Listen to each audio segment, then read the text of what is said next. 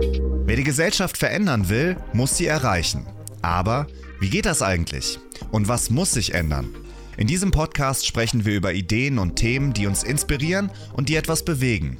Jede Staffel neu, mal mit Gästen im Dialog und mal ganz anders. Das ist Sprich, der Podcast von Neues Handeln. Hallo und herzlich willkommen zur dritten Staffel von Sprich. Mein Name ist Sabine Lorenz und ich beschäftige mich in dieser Staffel mit dem Thema Zeit. Heute spreche ich dazu mit Marc Wittmann. Er ist Experte, wenn es um unser subjektives Zeitempfinden geht. Er forscht am Institut für Grenzgebiete der Psychologie und Psychohygiene in Freiburg und hat bereits mehrere Bücher zum Thema Zeit veröffentlicht. Ja, Herr Wittmann, Sie beschäftigen sich ja sehr viel mit diesem subjektiven Zeitempfinden von Menschen. Was bedeutet das denn ganz genau? Also was kann man darunter verstehen? Heißt das wirklich, dass wir alle individuell Zeit ganz unterschiedlich wahrnehmen? Ähm, ja, es gibt ja verschiedene äh, Weisen der Zeitwahrnehmung. Also es gibt nicht die eine Zeitwahrnehmung äh, und die beziehen sich, diese verschiedenen Weisen, auch äh, auf verschiedene, ja, man könnte sagen, Zeitskalen, Zeitdauern. Weil zum Beispiel einmal könnte ich sagen, okay, wie erlebe ich die Zeit, äh, den Zeitverlauf im Moment vergehend? Also es kann sein, ähm, wenn ich jetzt auf den Bus warte und ich habe einen dringenden Termin und dann bin ich mir selbst und dieses Zeitverlaufes sehr bewusst. Ja. Äh, oder aber ich kann mich ja auch beziehen auf andere Dinge, so dieses alle, was wir alle kennen, Mensch, jetzt ist schon wieder Weihnachten, ja? oder jetzt muss ich mhm. schon wieder die Steuererklärung abgeben, ja, es ist also schon wieder ein Jahr vorbei. Ja? Äh, dann reden wir also von einem Jahr, also dass ich ein Jahr überblicke und dort darüber ein Urteil abgebe, wie schnell oder langsam dieses Jahr vergangen ist. Es kann noch, noch existenzieller werden, wenn ich plötzlich irgendwie merke, oh, jetzt bin ich schon so alt geworden, ja, äh, und rückblicke auf ein längeres, jahrzehntelanges Leben zurück. Und das heißt, da habe ich so die Spannungs, diese Breite von verschiedenen Zeitgefühlen, die sich so auf unterschiedliche Zeitskalen im Moment, gerade jetzt eben oder auch so Jahrzehnte erstrecken können. Mhm. Und wie funktioniert das dann konkret oder kann man das konkretisieren, wodurch wir dieses Zeitgefühl entwickeln und wie wir auch vielleicht körperlich Zeit wahrnehmen? Ähm, man könnte so sagen, also eine schöne Unterscheidung, äh, mit der man beginnen kann, ist vielleicht, dass man sagt, äh, dass wir entweder die Zeit im Moment erleben oder im Rückblick äh, Zeiturteile abgeben. Und das im Moment erleben ist sehr stark abhängig von der Aufmerksamkeitssteuerung also achte ich auf die Zeit, äh, dann vergeht sie üblicherweise langsamer. Bin ich abgelenkt von der Zeit, äh, vergeht sie schneller. Also wenn ich auf die Zeit achte, ist es meistens so, ich bin in Wartesituationen vielleicht oder Situationen der Langeweile. Ich bin nicht abgelenkt von mir und der Zeit und dann vergeht sie langsam. Jetzt aber in einer interessanten Konversation oder wenn ich einen spannenden Film schaue, achte ich gar nicht auf die Zeit oder auch so im, im Flow der anregenden Tätigkeit und dann vergeht die Zeit äh, ganz schnell. Warum? Weil ich nicht auf die Zeit achte. Die Frage ist natürlich, was heißt das, äh, Aufmerksamkeit auf die Zeit? Denn wo soll ich, damit ist natürlich nicht gemeint, dass ich jetzt immer die Uhr anschaue, denn selbst wenn wir keine Uhren hatten oder die größte, äh, die größte Zeit äh, oder größten Zeitalter hatten die Menschen ja überhaupt gar keine Uhren und trotzdem hatten sie auch ein Gefühl für den Zeitverlauf. Ja? Und das heißt, da ist dann eine äh, Antwort, dass wir vielleicht über unser Körper selbst äh, diesen, diesen, diesen Verlauf von Zeit in gegenwärtig äh, wahrnehmen. Warum wieder? Weil, ja, das ist ja, worauf achte ich, wenn ich auf die Zeit achte? Ähm, ich, da gibt es nichts, was ich sehe oder höre, aber vielleicht, was ich spüre. Denn ich kann ja zum Beispiel meine Augen schließen, ich kann meine Ohren verstopfen äh, und trotzdem nehme ich die Zeit wahr oder gerade dann nehme ich die Zeit wahr. Warum? Weil ich dann über die Körpersignale immer noch einen Verlauf, eine Veränderung äh, spüre äh, von meinem Körper selbst. Das heißt, in Situationen, in denen ich wenig Ablenkung habe, nehme ich Zeit bewusster wahr, weil ich meinen Körper bewusster wahrnehme, weil ich auch nicht davon abgelenkt bin, meinen Körper wahrzunehmen. Habe ich das gerade richtig verstanden? Ja, man kann, kann es genauso ausdrücken. Also es wird einem nicht unbedingt bewusst, dass es jetzt die Körperlichkeit ist, aber man hat eine Körperrepräsentation ja ständig. Und ständig kommen Körpersignale hinein. Und manchmal nehmen wir nur etwas wahr über die Emotionen, also Körpersignale über die Emotionen wahr. weil ich jetzt zum Beispiel irgendwie nervös bin. Ja, kommt denn jetzt der Bus? Ich muss ja jetzt zu diesem Meeting. Und dann bemerke ich meine Nervosität. Aber was ist die Nervosität? Die ist natürlich auch körperlich vermittelt ähm, durch verschiedene äh, Prozesse.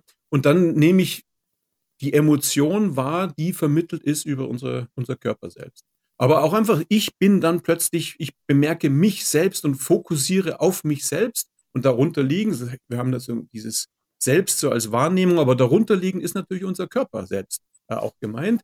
Äh, und darüber vermittelt äh, können wir die Zeit wahrnehmen. Das ist jetzt, das ist natürlich jetzt so ähm, umgangssprachlich und äh, alltagspsychologisch einsichtig, aber es gibt natürlich dazu auch, sagen wir so, äh, neuropsychologische Befunde, die das äh, zeigen. Also ich habe zum Beispiel, aber viele Kollegen dann nach mir auch, äh, gezeigt, dass wenn Menschen Zeit dauern einschätzen müssen, ähm, vor allem von mehreren Sekunden, also es ist nicht so ganz kurze Zeitintervalle, äh, sondern wirklich so von mehreren Sekunden, wo man wirklich dann auch die, die Zeit und sich selber spürt, dass da eine ganz bestimmte Region im Gehirn äh, aktiviert ist, nämlich die Insula.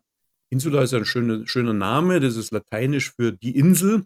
Und das ist eine auch so paarig im Kortex an, äh, äh, angelegte Gehirnstruktur, die für die Interozeption zuständig ist. Was ist Interozeption? Das sind, ist unsere Körperwahrnehmung. Also die Körpersignale, die äh, im Gehirn ankommen, die uns über den Zustand des Körpers etwas sagen. Ob es uns kalt ist, ob es uns heiß ist, ob wir hungers, hungrig sind, durstig, ähm, ob wir Schmerzen haben, ob wir uns es irgendwie da juckt oder was auch immer. Oder auch inne, einfach, wenn wir zum Beispiel unseren Atem spüren oder unser Herz spüren. Das sind Signale aus dem Körper, die in der Insula aufgefangen werden. Und die Insula quasi hat sich als ähm, Hauptorgan auch für die Zeitwahrnehmung jetzt gezeigt in verschiedenen Studien, auch in, in Meta-Analysen, also wenn man verschiedene Studien zusammennimmt. Und das ist natürlich jetzt so, so der neuronale Beweis oder na, neuronale Nachweis darüber, dass unser Körper selbst äh, etwas mit der Zeitwahrnehmung zu tun hat. Mhm, total spannend. Auch diese Insula, das hatte ich gelesen auch, dass es die gibt und dass die so viel steuert. Ich hätte die Frage dazu, das kann man bestimmt gar nicht so leicht zusammenfassen, aber wie, also wie sehen denn solche Untersuchungen aus? Also wie haben Sie, haben Ihre Kollegen denn rausgefunden, dass es diese Insula gibt? Oder wie, wie kann man erforschen, wie sich Zeitempfinden anfühlt für unterschiedliche Personen? Ähm, also gut, dass es die Insula gibt, das ist natürlich ein neuroanatomisches Wissen, das äh, weiß man schon seit langem. Aber ähm, die, also was ich damals gemacht habe, ich war fünf Jahre in, in San Diego, der UCSD, und war da im Department für Psychiatrie. Und ich ging davon aus, so Untersuchungen zu machen über Impulsivität. Äh, und das war eigentlich so mein äh, Beweggrund, warum ich auch die Zeitwahrnehmung äh, untersucht habe, weil man kann sagen, Impulsivität ist ja so etwas, äh, so ja, ein Zustand oder auch eine Persönlichkeitseigenschaft, die definiert ist davon, dass man nicht warten kann. Es bedeutet ja fast Impulsivität. Ich kann nicht warten.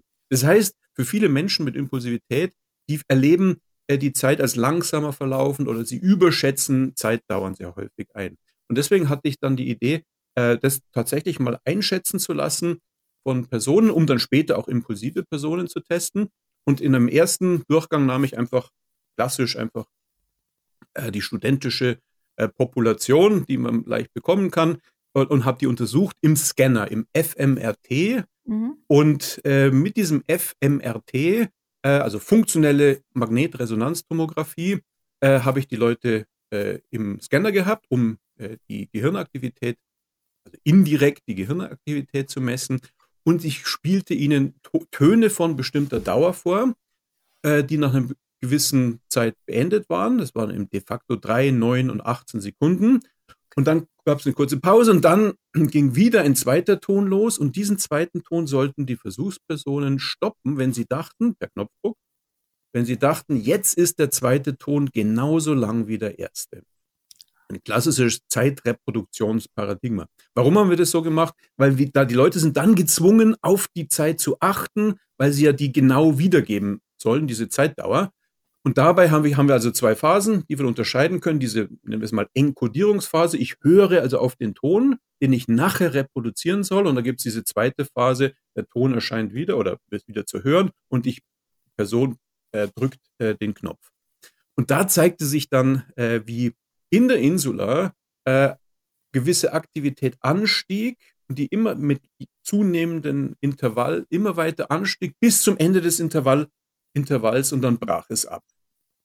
Und das war natürlich ein interessanter Hinweis, weil dann konnte man daraus schließen, also je länger die Zeitdauer ist, desto mehr Aktivität in der Insula, so also eine stetige Zunahme an dieser Aktivität. Und das äh, könnte man, konnte man dann so interpretieren, dass man sagt, oh, vielleicht kann ich über quasi die Körpersignale die Zeitdauer sozusagen intern messen. Ja? Also je länger die Dauer, desto mehr Aktivität. Und das war der allererste Befund. Das war so 2008, dass ich das untersuchte und dann publiziert 2010, äh, der also auch zeigte, dass die Insula auf diese ganz spezielle Weise äh, mit der Zeitwahrnehmung verbunden ist. Okay. Und dann natürlich die Interpretation. Was ist die Insula? Die ist der interozeptive Kortex, hat was mit Körperwahrnehmung und auch mit Emotionalität zu tun. Und über die Emotionalität kommen wir ja wieder ganz leicht zur Zeitwahrnehmung, weil aufgrund von verschiedenen emotionalen Zuständen, wenn wir in verschiedenen emotionalen Zuständen sind, kommt es dann zur Zeitstreckung oder äh, wir vergessen die Zeit und die Emotion, die Zeit wird quasi moduliert durch unsere Emotionen, wieder basierend auf unseren Körperwahrnehmungen. Mhm. Spannend, genau. Das hatte ich auch als eine Frage, wie Emotionen denn neben dem Körper auf unser Zeitempfinden einwirken, weil das ist ja tatsächlich so, dass es ähm, Situationen gibt, die keine Ahnung, auch Geburtstagsfeiern oder ich erinnere mich an meine Hochzeit, die ist für mich so verflogen. Ich dachte danach, okay, jetzt ist es schon vorbei. Das waren 24 Stunden. Ähm, und dann gibt's andere Situationen, die sich in die Länge ziehen ohne Ende. Das ist ja dann dieses, die, die Zeitwahrnehmung in diesem akuten, aktuellen Moment. Wenn man das dann aber ähm, so im Nachhinein betrachtet, dann fühlt sich das ja wieder oft anders an. Ne? Dann habe ich ja durch diese schönen Sachen, an die ich mich erinnern, zurückerinnern kann, fühlt sich dann gerne mal ein Jahr irgendwie besonders lange oder abwechslungsreich an und dafür für mich länger an als so ein Jahr, das standardmäßig ähm, ja sehr aus Routinen bestand oder so. Mhm, ja, also Sie, Sie sprechen zwei verschiedene Punkte an. Das eine ist sozusagen das Zeitparadox, also dass ich im Moment ein Erlebnis haben kann, das so mal ein, eine, eine Erfahrung mache und die, da denke ich, oh, das ist jetzt aber schnell vergangen. Und dann rückblickend äh, habe ich aber das Gefühl, oh, da war so viel passiert, das ist jetzt doch viel länger. Oder umgekehrt, im Moment zieht sich's zäh so dahin und ich denke, oh, hört das denn nie auf, ja. Äh, und dann, aber im Rückblick, weil nicht, nicht viel passiert ist, quasi ist es doch wieder schnell vergangen. Ja. Also das sind dieses Zeitparadox, dass wir da unterschiedliche, durch die unterschiedlichen Zeitperspektiven zu unterschiedlichen Urteilen kommen können. Also klassisch, du bist irgendwie im Zahnarzt-Wartesaal, dein Handy hast du nicht aufgeladen gehabt, also du kannst dich nicht ablenken und es zieht sich hin. Aber im Rückblick dann, weil nichts passiert ist, hast du auch nichts in, in der Erinnerung und dann ist die Zeit doch wieder schnell vergangen. Das zeigt auch jetzt zum Beispiel, äh, dass im Rückblick, wenn ich auf die Zeit achten soll oder wenn ich ein Urteil über Zeitintervalle abgeben soll, dass da Gedächtnisinhalte äh, wesentlich äh, unser Urteil von Zeit bilden. Also je mehr und je emotionaleres, je vielfältigeres, abwechslungsreicheres ich abgespeichert habe im Gedächtnis, desto länger kommt mir ein Zeitintervall. Also wenn ich ein, ein, Wochenende irgendwie so versumpft habe, was ja auch manchmal schön sein kann, ja, aber wenn ich mich, wenn ich dann rückblicke, ist wenig passiert und dann, oh, denke ich vielleicht, oh, das ist jetzt aber schnell vergangen. Jetzt verglichen mit, sagen wir mal, einem verlängerten Wochenende, das ich mit Freunden in einer neuen Stadt äh, wo ich noch nie war, äh, verbracht habe, wo wir die Stadt explorieren und viel Spaß haben. Und wenn ich dann zurückschaue auf dieses Wochenende, dann kommt mir es unglaublich lange vor. Ja, warum? Weil ich so viel Gedächtnisinhalte parat habe. Und das führt dann zu dieser äh, Zeitdehnung. Also das heißt, Monotonie, Gleichförmigkeit der Erlebnisse im Alltag äh, führen zu einer Verkürzung der Lebenszeit letztendlich und abwechslungsreiche emotionale Ereignisse in meinem Leben, die führen zu einer Streckung äh, von Lebenszeit. Ich musste gerade grinsen, weil ich heute beim Zahnarzt saß und mir es genauso ging. Und ich dachte, das kann doch nicht sein. Wie lange muss ich Aber Sie hatten ihr wahrscheinlich Ihr Handy geladen. Sie konnten da rumspielen. Genau. Ähm, dazu möchte ich später nämlich auch noch eine Frage stellen zum Thema Handy, genau. Ähm, können wir denn dann unser Zeitempfinden aber beeinflussen? Also wenn wir das wissen, dann erschließt sich, das ist, glaube ich, das, was Sie mit dem Paradoxon meinen, dann für mich. Jetzt kommt, kommt die Frage auf, okay, was ist dann jetzt besser für mich? Dass ich versuche, meine Zeit mit möglichst viel abwechslungsreichen Dingen zu füllen, um danach mich an sehr viel erinnern zu können. Ich glaube, dass wir gleichzeitig aber gerade sehr viele Menschen dazu tendieren, ihre Zeit viel zu sehr mit Dingen zu füllen und dadurch wieder in Zeitnot geraten. Oder ist es das weniger tun, achtsamer sein, aber dadurch habe ich vielleicht in der Erinnerung ein schnelleres Jahr? Ja, also Sie, Sie sprechen einen wichtigen Punkt an, äh, weil äh, ich würde auch sagen, äh, allein nur die Menge an Ereignissen, wenn wir da so durchgetaktet sind, hilft uns auch nicht dann im Nachhinein das Gefühl eines äh, längeren Lebens zu haben, äh, weil ich dann die Dinge vielleicht, man kann sich vorstellen, irgendein Samstag, den ich eigentlich frei habe, ist auch schon wieder durchgetaktet mit äh, Einkaufen gehen, dann, was ich Kinder zum Klavierunterricht bringen und äh, dann die Radeltour machen und dann am Abend ins Theater gehen und, und dann ist es, ist man auch schon wieder so im Modus des Alltags oder des Arbeitstages, wo man wieder eins nach dem anderen durchführt, aber dann doch wieder alle Dinge relativ schnell und in großer Hast durchführt und dann sind die Erlebnisse aber auch nicht mehr so profund oder nicht mehr so tief, die abgespeichert werden, weil ich doch wieder in so einem, so getaktet in einer Hatz bin. Das heißt, mhm. es geht darum, dass man Dinge tut und diese auch wirklich intensiv tut. Kann man natürlich auch dieses Wort achtsam benutzen. Das ist ja ein deutsches äh, Wort, das es schon lange gibt, ja, dass ich etwas besonders mit Aufmerksamkeit äh, tue und aber auch eben Dinge tue, die mich äh, emotional bewegen. Und das sind natürlich auch Dinge, die dann tiefer abgespeichert werden, weil sie mich betreffen und bewegen. Und solche, äh, so ein Alltag sozusagen im Nachhinein äh, wirkt länger erlebt, weil ich mehr Dinge intensiv erlebt habe und abgespeichert habe, emotional.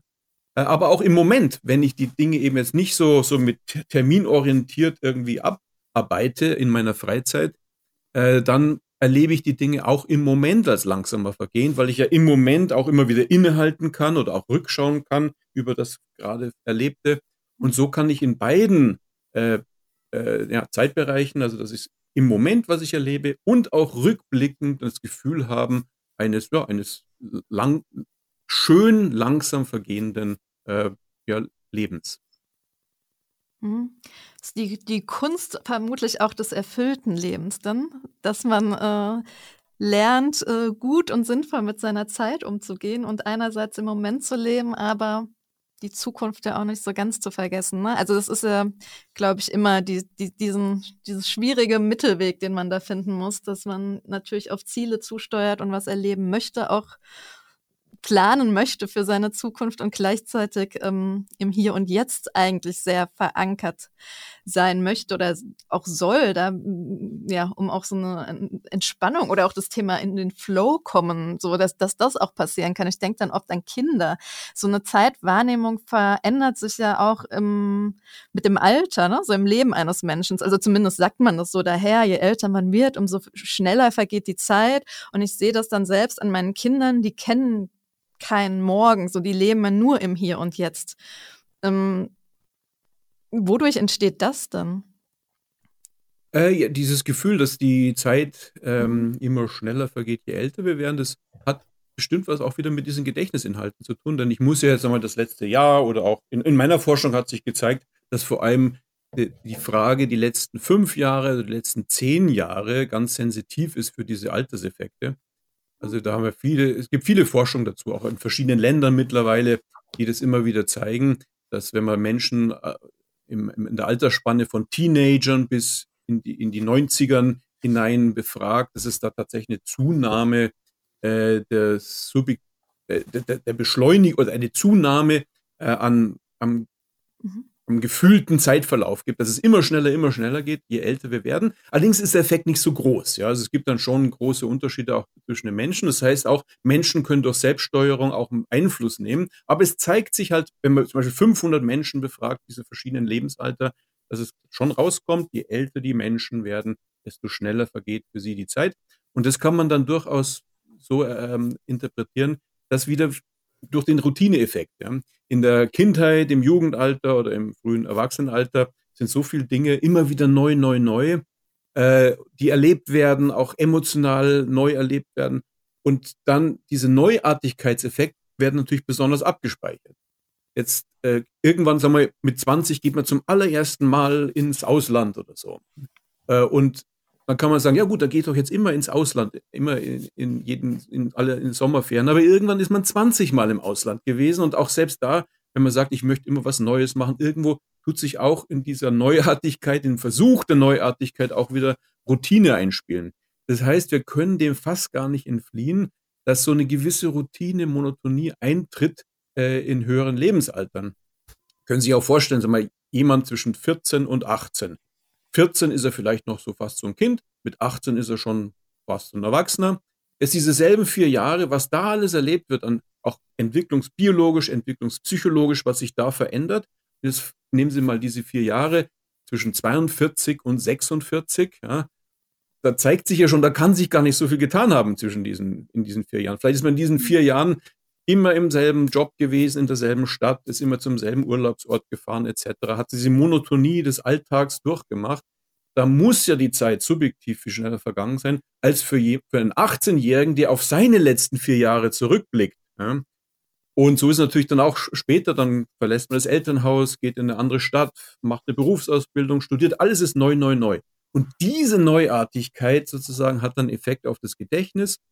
Und das äh, hat dann, das zeigt dann, warum dann im zunehmenden Lebensalter die Zeit auch immer schneller vergeht als Gedächtniseffekt. Aber es gibt dann immer wieder so Brüche. Also ich habe das auch erlebt. Ich war dann auch Ende 30, als ich nach San Diego ging. Und dieses erste Jahr in San Diego war auch, ist auch jetzt noch repräsentiert, so als unglaublich lange. Da habe ich so viele neue Eindrücke, ein neues Land, neue Sprache, neue Jobs, neue Personen. Ich musste alles neu, ich musste eine Wohnung finden, ein Auto, etc., etc. Alles ist neu, neu, neu. Und ähm, deswegen ist es so in mir so abgespeichert als lang, ein ganz langes Jahr. Aber interessant auch, äh, dann die nächsten Jahre vergingen dann durchaus wieder schneller und dann sind die auch nicht mehr so repräsentiert, dass ich zum Beispiel ein gewisses Ereignis, weiß ich nicht mehr, war das jetzt im zweiten Jahr oder im vierten Jahr meines Aufenthaltes, das kann ich gar nicht mehr so auseinanderhalten. Aber das erste Jahr ist so also richtig auch, auch in der zeitlichen Reihenfolge der Ereignisse intensiv und äh, repräsentiert. Und das ist sozusagen ein Gedächtniseffekt durch die Neuartigkeit im Leben. Das zeigt natürlich auch zu einem gewissen Grade, also kann man sich also auch immer wieder versuchen, so neu zu positionieren im Leben. Mhm. Und dann kann man auch, sei es auch nur so ein kleines verlängertes Wochenende mit Freunden äh, oder aber auch tatsächlich so eine Neupositionierung beruflich, wie auch immer, dass man dann wieder neue Erlebnisse hat und dann wieder zu, einem, zu einer Zeitstreckung es kommen kann. Ja, jetzt frage ich mich das gerade, ob so Diplomaten, die alle fünf Jahre in einem anderen Land leben, vielleicht, ähm, vielleicht fühlt sich für die das Leben länger an oder gefüllter zumindest an als für jemanden. Ich bin jetzt seit 20 Jahren in Köln. Vielleicht müsste ich mal über eine Veränderung nachdenken, damit ich das Gefühl habe, wieder mehr Zeit in meinem Leben zu haben.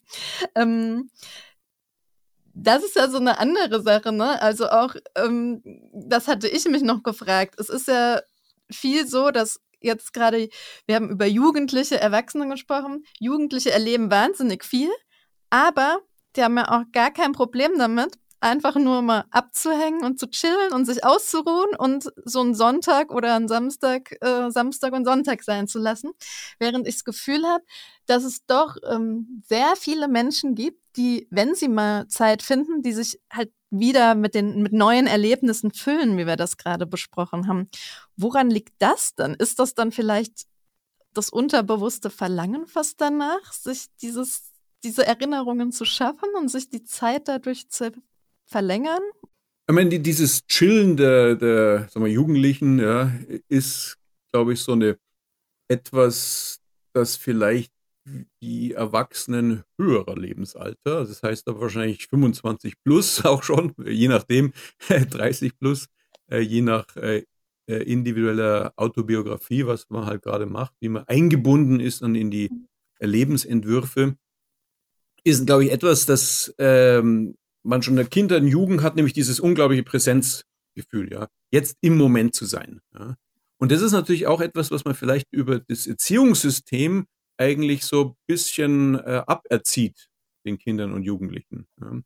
Denn äh, die, dieses, ähm, dieser typische, das typische Erlebnis ist, meine Mutter, Vater ruft runter in den Garten, äh, Essen kommen und dann sagen die gleich. Und dann aber passiert nichts, die kommen nicht. Ja. Warum? Weil die sind so ist im Spiel ähm, ja fast schon so absorbiert, äh, dass diese Zukunftsaussicht, oh, jetzt müssen wir essen kommen, schon gleich wieder vergessen ist, weil man wieder in diesem Gegenwartsmoment drin ist und alles um sich herum vergisst. Und das ist natürlich ein schöner Zustand, den die Erwachsenen vielleicht gar nicht mehr so leicht herbekommen, weil wir so umerzogen worden sind, immer so eine Zukunftsperspektive einzunehmen. Ist ja auch klar, ist ja wichtig, weil wir, wir lernen, terminorientiert zu leben, ist ja in unserer Gesellschaft wichtig. Würden wir nicht terminorientiert leben, würde ja alles in, in Chaos zerfallen. Ja? Also wir haben uns jetzt auch um 11 Uhr hier getroffen. Ja? Das äh, zeigt und nicht irgendwann. So irgendwann nach Sonnenaufgang treffen wir uns dann hier online, sondern äh, um genau 11 Uhr waren wir beide hier in diesem Online-Forum. Und ähm, das zeigt natürlich aus, dass wir alle zukunftsorientiert sind, terminorientiert sind, uhrzeitorientiert sind. Während dann Kinder und auch Jugendliche dann immer noch diese Fähigkeit haben, so unglaublich gegenwartsorientiert zu sein. Jetzt ist es genauso ein, so ein Spannungsfeld. Diese Zukunftsorientierung ist natürlich auch wichtig. Ähm, will, ich, will ich Erfolg im Leben haben? Weil ich möchte ja über eine Berufsausbildung oder ein Studium, äh, möchte ich ja sozusagen in eine Zukunft investieren, in der ich einen interessanten Job dann habe. Mhm. Äh, also umgekehrt, wenn ich immer nur gegenwartsorientiert bin und impulsiv meinen äh, Launen nachgehe, dann ist es im Moment vielleicht kurzfristig befriedigend, aber langfristig bringt es mir nichts. Ich habe die Hausaufgaben nicht gemacht, kriege schlechte Noten und kann dann irgendwie keinen Job, der, der mir eine Erfüllung bringt, äh, antreten. Das heißt, wir haben immer dieses Spannungsfeld. Aber andererseits bin ich jetzt zu sehr zukunftsorientiert, verliere ich auch wieder so eine Gegenwartsorientierung, die ich ja natürlich auch brauche, ähm, um äh, um mein Leben zu leben und glücklich zu werden. Ja. Das heißt, dieses eine hedonistische Gegenwartsperspektive und eine terminorientierte Zukunftsperspektive, die, da müssen wir so, ein, so eine gute Balance finden. Und das zeigt sich durchaus auch in, in, auch in meiner Forschung, so diese balancierte äh, Zeitperspektive ist die, die nicht nur die Leute am erfolgreichsten werden lässt, sondern auch am, wenn man so will, glücklichsten macht. Ja. Die Leute sind am zufriedensten, wenn sie so eine Balance zwischen beiden haben. Also nicht zu sehr ausschließlich Zukunftsperspektive, nicht zu sehr ausschließlich hedonistische Zeitperspektive, sondern so, so ein bisschen zukunftsorientiert, aber auch ein bisschen hedonistisch zukunftsorientiert und vor allem wichtig, wiss, zu wissen, wann man die äh, Zukunftsperspektiven wechseln kann. Das ist das Wichtigste, dass ich mal sagen kann, okay, jetzt muss ich bis zur Prüfung mich hinsetzen auf den Hosenboden und lernen, aber danach kann ich Party machen. Und das ist genau das Richtige, Maß, das richtige Maß finden, wann kann ich was tun, um dann ein erfülltes Leben zu haben. War, glaube ich, auch das, wenn man jetzt nochmal auf Corona zurückblickt, so ein bisschen, was dann für viele das ganz Schwierige war. Ne? Also, dass genau diese Balance zu finden, das, das war plötzlich so außer Kraft gesetzt. Man konnte gar nicht mehr seine Zeit mit den Dingen füllen, die einem Freude machen oder die, die einem das gute Gefühl bringen, sondern es war ja plötzlich so, die einen haben es genossen, dass plötzlich keine Termine da waren und plötzlich so viel Zeit für ein selbst da zu sein schien. Andere Eltern, berufstätige Eltern, fanden, hatten plötzlich gar keine Zeit mehr für irgendwas. Das hat das ja wirklich alles komplett durcheinander gewirbelt, glaube ich, diesen, diese Balance, die man so für sich gefunden hatte auch, ne, musste jeder, glaube ich, nochmal so ein bisschen nachjustieren und nochmal neu finden.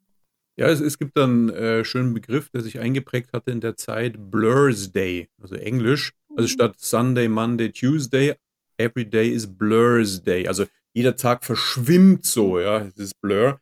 Und das, warum? Weil plötzlich, ich meine, früher hat man am Sonntag einen Ausflug mit der Familie gemacht, ja, ähm, und hat Freunde getroffen und, und äh, vielleicht irgendwie gegrillt oder so und zusammen. Und am Montag hat man dann eine stressige, ein stressiges Meeting in der Arbeit gehabt und ist dann am Abend aber, ich weiß nicht was, zum Fußballspielen gegangen. Und so hat man, ist jeder Tag so gewiss definiert gewesen durch so eine Einzigartigkeit, äh, die auch wieder so mal so äh, das Gefühl von Zeitdauer oder Zeiterstreckung gebildet hat, weil die so akzentuiert äh, die einzelnen Tage vielleicht waren. Äh, jetzt ist es plötzlich alles weggefallen. Jetzt bin ich immer zu Hause. Jeder Tag ist der gleiche. Und diesen Effekt tatsächlich hat sich gezeigt, dass die Menschen, die relativ so zufrieden waren, natürlich ein bisschen Stress gefühlt haben, äh, aber trotzdem immer so, äh, im, durch ihre, diese häusliche Monotonie in der Rückschau dann fühlten, oh, die Zeit ist so schnell vergangen. Und es ist tatsächlich so, man kann, es gab verschiedene Studien in ganz vielen verschiedenen Ländern, auch so eine weltüberspannende Studie, die es gezeigt hat, Menschen, die es einigermaßen gut ging, aber diesen Blur's-Day-Effekt spürten, für die verging die Zeit viel schneller als sonst. Mhm. Also der letzte Tag, die letzte Woche.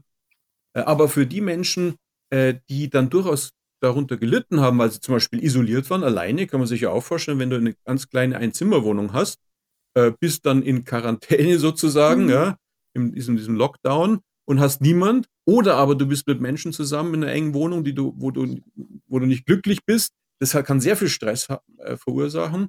Äh, und dann äh, für diese Leute war, ist die Zeit langsamer vergangen, weil sie durch diese Emotionalität immer wieder auf, auch an die Zeit äh, denken mussten. Und das, das heißt, 40 Prozent der Menschen, kann man sagen, ungefähr äh, haben gefühlt, dass die Zeit langsamer verging und 40 Prozent haben ungefähr gefühlt, dass die Zeit schneller vergangen ist äh, und 20 Prozent äh, dann eben, dass es weder schneller noch langsamer vergangen ist. Und das hat sich irgendwie über viele Länder so gezeigt. Ja. Ach, spannend. Auch, dass das so äh, international relativ ähnlich ist. Ähm, das hat mich, dieses Blurring hat mich nochmal zu einem Thema gebracht, über das ich gerne sprechen wollte, kurz noch. Das, man kann es vielleicht auch, man sagt auch gerne, spricht man von Work-Life-Blending. Da musste ich jetzt gerade dran denken, dass das, dass so unter diesem ganzen New Work-Gesichtspunkt, äh, äh, es wird ja immer mehr so, dass so gerade jetzt die Bürojobs, unsere Denkerjobs, äh, dass sich das auch viel mehr verschwimmt miteinander und ineinander übergeht, dass wir eigentlich gleichzeitig ne, gerade noch beim Zahnarzt, danach wieder ins Büro, den Termin, jetzt nehmen wir den Podcast auf, danach hole ich meine Kinder und dann arbeite ich wieder und so. Also dass gerade dieses, ähm, ja, diese Struktur und das, was Tage zu was Besonderem macht, wird ja tatsächlich auch so ein bisschen weniger im Moment, ist mein Gefühl auf jeden Fall. Äh, ja, und dann um 23 Uhr äh, beantworten wir noch schnell fünf E-Mails, ja, weil es ja. ja. dann wichtig ist, dass es das schon gemacht ist, dann muss ich es morgen nicht machen und die Leute sind dann schon gleich äh, Aufmerksamkeit auf meine E-Mails. Also das heißt, da verschwimmt alles total, ja, und dann kriege ich um Mitternacht nochmal irgendwie eine ekelhafte E-Mail von irgendeinem blöden äh, Kollegen, ja, und dann kann ich wieder nicht schlafen und, und und das ist es genau. Also diese, das ist sozusagen, dass wir diese Phasen, die wir sonst immer hatten, also sagen wir mal früher wir hatten so unsere acht Stunden, hatten die Menschen so ihre acht Stunden Arbeit und dann konnten sie abschließen und dann hatten sie ihre acht Stunden Freizeit, bevor sie ihre acht Stunden Schlaf hatten. Diese tatsächlich schöne dreiphasige Lebenswelt ist halt jetzt völlig äh, implodiert. Ja, die gibt es nicht mehr, weil während der Arbeit machen wir jetzt Privates, während des, der privaten Zeit machen wir Arbeit. Und das hat alles auch noch einen äh, Einfluss auf unsere Schlafgewohnheiten und Schlafqualität. Und somit ist, kann man auch sagen, so ein Blur sozusagen auch über diese Phasen. Und das ist deswegen vielleicht schlecht, weil äh, wir brauchen, wir können durchaus mit Stress sehr gut umgehen. Äh, äh, wenn wir zum Beispiel aber auch wissen, das passiert ist während dieser acht Stunden Arbeitszeit, ist viel Stress und viel um mich herum. Aber ich habe dann meine acht Stunden, wo ich regenerieren kann. Drumherum. Dann gehe ich, was ich Squash spielen, gehe ich spazieren, ich hab, bin mit Freunden zusammen, mit der Familie zusammen. Äh, ich schaue einen Film an, ich lese ein Buch. Ich habe sozusagen diese Phase der Entspannung nach der Phase der Spannung. Und nachdem das jetzt aber alles so zerfällt und wir nur noch alles so ein bisschen gleich wird, gleichartig wird, haben wir nicht mehr diese Spannung, Entspannungsphasen. Und das hat durchaus dann einen negativen Einfluss auch auf Stress und auf Gesundheit, körperliche und mentale Gesundheit. Okay, interessant. Weil es gleichzeitig ja auch Vorteile bringt. Ne? Also es ist auch es macht manchmal auch einfacher im Leben, finde ich, dass man es parallel machen kann. Aber ähm, ja, das ist auch nochmal ein großes Thema. Wie, wie man das richtig angeht, gibt es ja auch viele verschiedene Ansatzpunkte und ähm, Meinungen dazu. Was, wo, wozu es mich aber noch bringt, ist das Thema Multitasking, weil ich merke, ich zum Beispiel, ich genieße es sehr, solche Podcast-Aufnahmen zu machen, weil es sind Momente, in denen ich voll und ganz mich nur auf eine Sache konzentriere. Und mir fällt immer öfter auf, dass es das in meinem Leben sehr wenig gibt. Wenn ich arbeite, dann mache ich wahnsinnig viel parallel. Ne? Dann ist mein Tag voll und ich bin eigentlich in einem Videocall, aber schreibe parallel bei Teams noch eine Nachricht und vielleicht antworte ich auch noch schnell auf eine E-Mail und bin dann trotzdem sprechfähig und denke immer, wow, ich merke auch, ich kann meinen Kindern eine Geschichte vorlesen und ich mache mir andere Gedanken zu was ganz anderem, aber lese trotzdem diese Geschichte irgendwie sogar mit emotionaler Betonung vor. Und äh, mir, boah, aber nach so einem Arbeitstag weiß ich ganz oft, also der ist dann gefüllt. Ich mache wahnsinnig viel, aber ich weiß nicht mehr, was ich gemacht habe, fällt mir dann oft auf. Was ist das denn für ein Effekt? Ja, also, die, die Tiefe der Verarbeitung fehlt. Das ist genau mhm. dieses, also, also in den 50er, 60er Jahren gab es diesen Spruch äh, aus der Arbeitspsychologie, do one thing at a time, ja. Also tu immer nur eine Sache, aber die dafür richtig. Und äh, jetzt Multitasking bedeutet nicht, dass man tatsächlich wirklich alles parallel machen könnte. Das passiert nicht. Man kann immer nur eine Sache machen, aber Multitasking bedeutet, dass man zwischen den Dingen schnell hin und her die Aufmerksamkeit wechselt. Und da äh, zeigt sich, dass man eigentlich, man, wenn man sich mit einer Sache beschäftigt ist und jetzt plötzlich wechselt, dass es eine gewisse Zeit braucht, bis man da wieder reinkommt in diese andere Tätigkeit. Jetzt aber vielleicht muss man dann, jetzt ist man gerade wieder in der, hat man sich, hat man sich angepasst, ist man wieder drin in einer anderen Tätigkeit, muss man aber schon wieder rüber wechseln und braucht wieder eine Zeit, bis man wirklich reinkommt in die Sache. Und jetzt diese Wechsel sozusagen ähm, schaffen es, dass wir eigentlich nicht mehr die Dinge richtig tief äh, verarbeitend unternehmen. Und dann, erstens machen wir die Sachen schlecht, wir machen sie schlechter. Wir merken, das merken wir häufig hinterher, oh, was für ein blödes E-Mail habe ich jetzt geschrieben, weil ich doch die ganze Zeit an was anderes gedacht habe. Ähm, äh, oder, oder auch, was weiß ich, Excel-Kalkulation oder den Text, den ich geschrieben habe, sind dann oftmals sehr schlecht. Ja? Äh, und das andere ist aber, was Sie jetzt auch gesagt haben, man hat viel gemacht und ist so in, so, so in diesem Hamsterrad dann rückblickend aber wieder, weil nichts tief, profund irgendwie ähm, erlebt wurde durch die Hatz, äh, ist die Zeit doch wieder schnell vergangen, weil ich nichts wirklich dann im Gedächtnis behalten habe. Ja. Im Gegensatz zu einer anderen ähm, Idealwelt, dass ich äh, eine Sache tatsächlich mache, abschließe, dann etwas anderes beginne und abschließe. Mhm. Das ist so die Idealwelt. Und dann würde man ähm, viel mehr auch Erinnerung an die Tätigkeit haben weil man auch besser gearbeitet hat und mehr dann ähm, äh, erinnert. Hm. Ich wollte mit Ihnen unbedingt noch darüber sprechen, wie so moderne Technologien unser Zeitempfinden beeinflussen. Ich glaube, eine Sache haben wir jetzt aber gerade dann dadurch angeschnitten, weil das sind ja die Technologien, die uns das ermöglichen, dass wir so viel parallel machen. Das heißt, diese Parallelität, ähm, dadurch, dass die besteht und das ja auch eine gewisse Erwartungshaltung fast inzwischen gibt, dadurch, dass jeder diese Technologie nutzt und sein Handy zur Hand hat, ähm, die nimmt uns dann im Grunde, ja, nehmen uns diese Technologien dann die Chance auf Dinge so wirklich gut wahrzunehmen. Wie, wie, wie verändert sich unsere Zeitwahrnehmung noch durch diese neuen Technologien, Smartphones beispielsweise? Wir hatten es vorhin kurz im Wartezimmer. Ich meine, für mich das äh, schönste Beispiel ist das, aber jeder kennt es natürlich, äh, Smartphone als Zeitkiller. Das wird natürlich auch eingesetzt, um die Langeweile zu überwinden. Ja. Quasi Wartezeiten existieren für uns gar nicht mehr so. Also sagen wir jetzt, ich warte auf den Zug oder ich stehe in der Schlange für den Kaffee an, äh, was auch immer, oder auch nur im Bus. Ja. Ich habe so, ein, so, eine fünf Minuten Busfahrt ähm, äh, in die Innenstadt und da ist das, also ich würde zwei Drittel der Leute schaut starrt ständig aufs Handy, ja? obwohl es jetzt nur fünf Minuten sind, um dann zu, zu, diesem Endhaltepunkt zu kommen. Das heißt, diese Leerzeiten, diese Wartezeiten existieren nicht mehr, weil man so sich, sich ablenkt, ja? Mhm. sich selber von sich ablenkt, weil man mit sich selbst langweilig ist. Ja? Es ist einem langweilig mit sich selbst. Ja? Ähm, und das ist natürlich auch etwas, was dann man leicht merkt, ist irgendwie diese Selbstvergessenheit. Da sind wir wieder beim ursprünglichen. Diese Selbstvergessenheit, weil ich auf dem Handy bin und da rumsurfe und äh, E-Mails kontrolliere etc., die ganzen Med äh, Medien benutze, bemerke ich mich nicht selbst und die Zeit vergeht wahnsinnig schnell. Der unglaubliche Zeitkiller. Das ist mir also auch schon passiert. Habe ich irgendwie, oh, der Bus kommt erst in 15 Minuten, jetzt warte ich noch ein bisschen hier, bevor ich runtergehe zur, zur Bushaltestelle. Und auf einmal merke ich, oh, der Bus ist schon weggefahren. Ja? Das, sind, das, sind so, das ist genau dieses, die Zeit verschwindet wie im Nix. Ja? Und aber dann auch, obwohl man jetzt vielleicht viel gelesen hat oder viel geschaut hat, ist eigentlich auch nichts in Erinnerung geblieben, weil man wieder selber wieder wie, wie mit diesem dieser Hass im Alltag, im Arbeitsalltag, dass man viele Dinge Multitasking macht. Auch da wieder, ich habe viele Dinge gesehen, aber bin ich gleich wieder habe weitergeblättert und nichts wird dann wirklich abgespeichert im Gedächtnis. Und sagen wir, diese Stunde, die so schnell vergehen kann, dadurch, dass ich im Web surfe, ist wie nichts vergangen. Also die Lebenszeit ist verschwunden.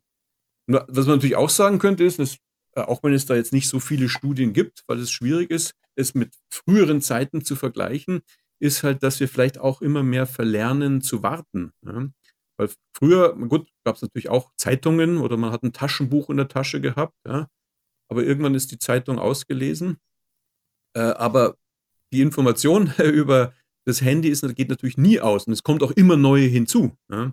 Und natürlich ist es nicht nur die Information, die ich über Online-Zeitungen habe, sondern es ist natürlich auch meine ganze persönliche Welt, die da integriert ist, sodass es ständige Veränderungen gibt, die mich immer wieder locken, hineinzuschauen. Und da könnte man sagen, ah, weil ich das ständig in Wartezeiten, in leeren Zeiten äh, benutze, habe ich vielleicht auch verlernt, einfach mal entspannt und ruhig nichts zu tun. Ja? Das ist vielleicht auch so eine, dass wir so eine Konsequenz, dass wir vielleicht jetzt immer auch in, in, insofern vielleicht ein bisschen impulsiver werden. Mhm. Impulsiver im Sinne davon, dass wir es eigentlich nicht aushalten, wenn sich genau, irgendwas genau. in die genau. Länge zieht und wir an der falschen Kasse stehen und wir der Mensch vor uns im Auto viel zu langsam fährt. Ich habe mal ähm, von der Studie gehört, ich weiß leider nicht mehr, wo die her war, aber dass wir ähm, zum Beispiel auch sehr viel impulsiver und aggressiver reagieren, wenn wir das Gefühl haben, dass ein Mensch uns die Zeit raubt, als eine Maschine. Da gab es irgendeine Studie, die das verglichen hat. Die haben Geldautomaten manipuliert, meine ich, und der Automat hat nicht so richtig funktioniert und so. Und dann kam raus, dass die Deutschen, ich glaube, es war sogar eine internationale Studie, dass wir Deutschen, wir hatten sehr viel mehr Geduld mit dem Geldautomaten, der, uns die Zeit geklaut hat, als mit der Kassiererin, die unserer Meinung nach zu langsam war, oder der Person, die vor uns an der Kasse stand. Das fand ich auch so interessant. Also der Fatalismus gegenüber der Maschine, weil man halt denkt, da kann man jetzt eh nichts machen.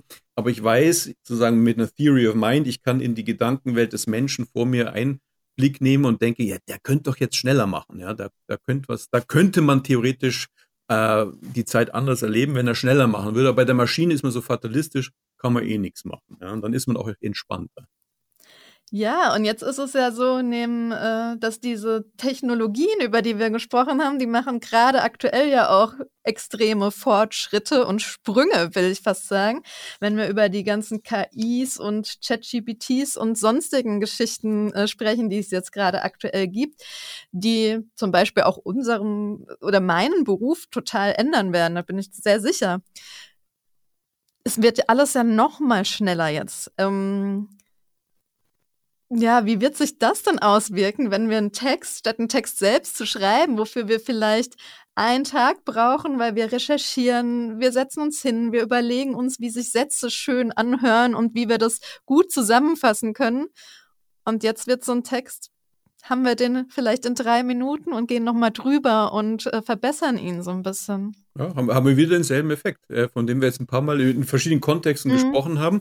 Wieder haben wir keine Verarbeitungstiefe, weil wir gar nicht verstehen, was jetzt äh, was der Text am Ende äh, aussagen soll. Denn ich habe, wie Sie gesagt haben, ich habe jetzt vielleicht einen Tag recherchiert, äh, ich bin online gegangen, habe alte Zeitungen durchgeschaut, ich habe sogar ein echtes Buch in die Hand genommen, ja, habe einen wissenschaftlichen Artikel gelesen, habe darüber nachdenken müssen, wie ich diese Dinge integrieren mhm. kann und habe mich einen Tag damit beschäftigt. Und dann weiß ich die Sache aber auch, ja, welche Frage auch immer man beantworten wollte.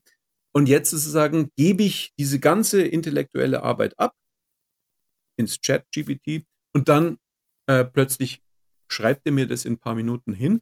Und dann kann ich natürlich sagen, jetzt lese ich es mir durch, oh, jetzt weiß ich es auch. Ja.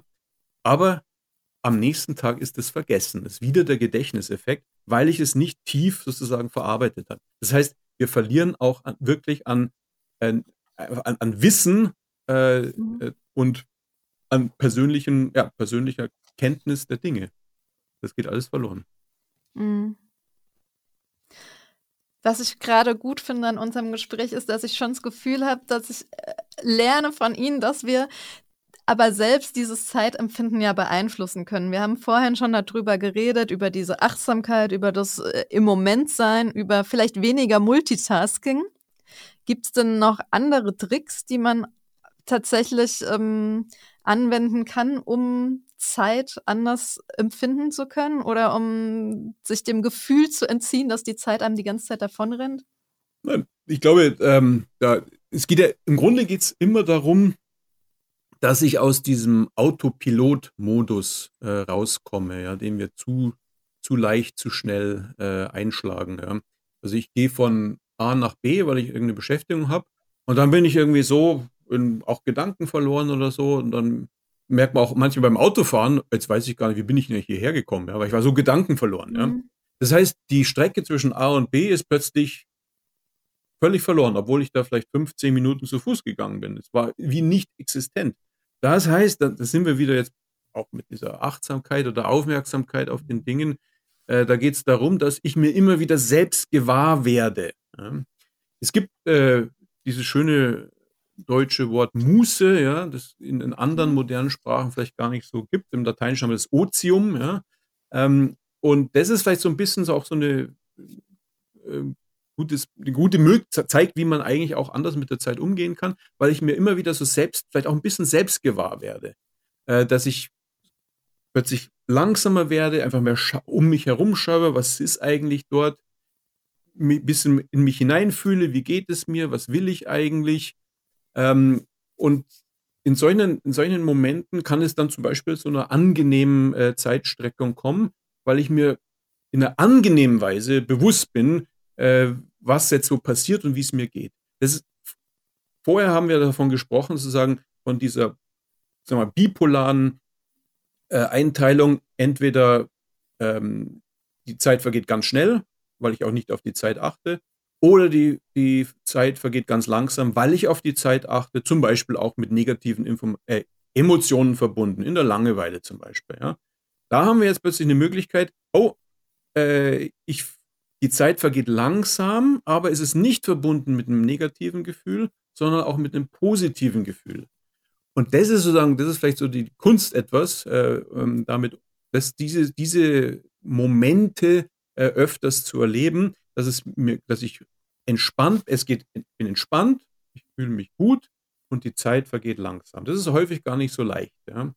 Ähm, manchmal kann es ja immer ein bisschen üben, so, eine Sache, die ich öfters mal so sage, ist, man könnte, man müsste sich so kognitiv umstrukturieren. Ja? Das heißt, man kann ja auch so ein bisschen üben, wenn ich äh, an der Supermarktkasse bin und wieder denke, Mensch, jetzt ist, dauert das schon wieder so lange. Ja? sich selber bewusst werden, ah, das eigentlich dauert es nur, da gibt es dann auch so Untersuchungen dazu, vielleicht viereinhalb Minuten im Durchschnitt. Ja?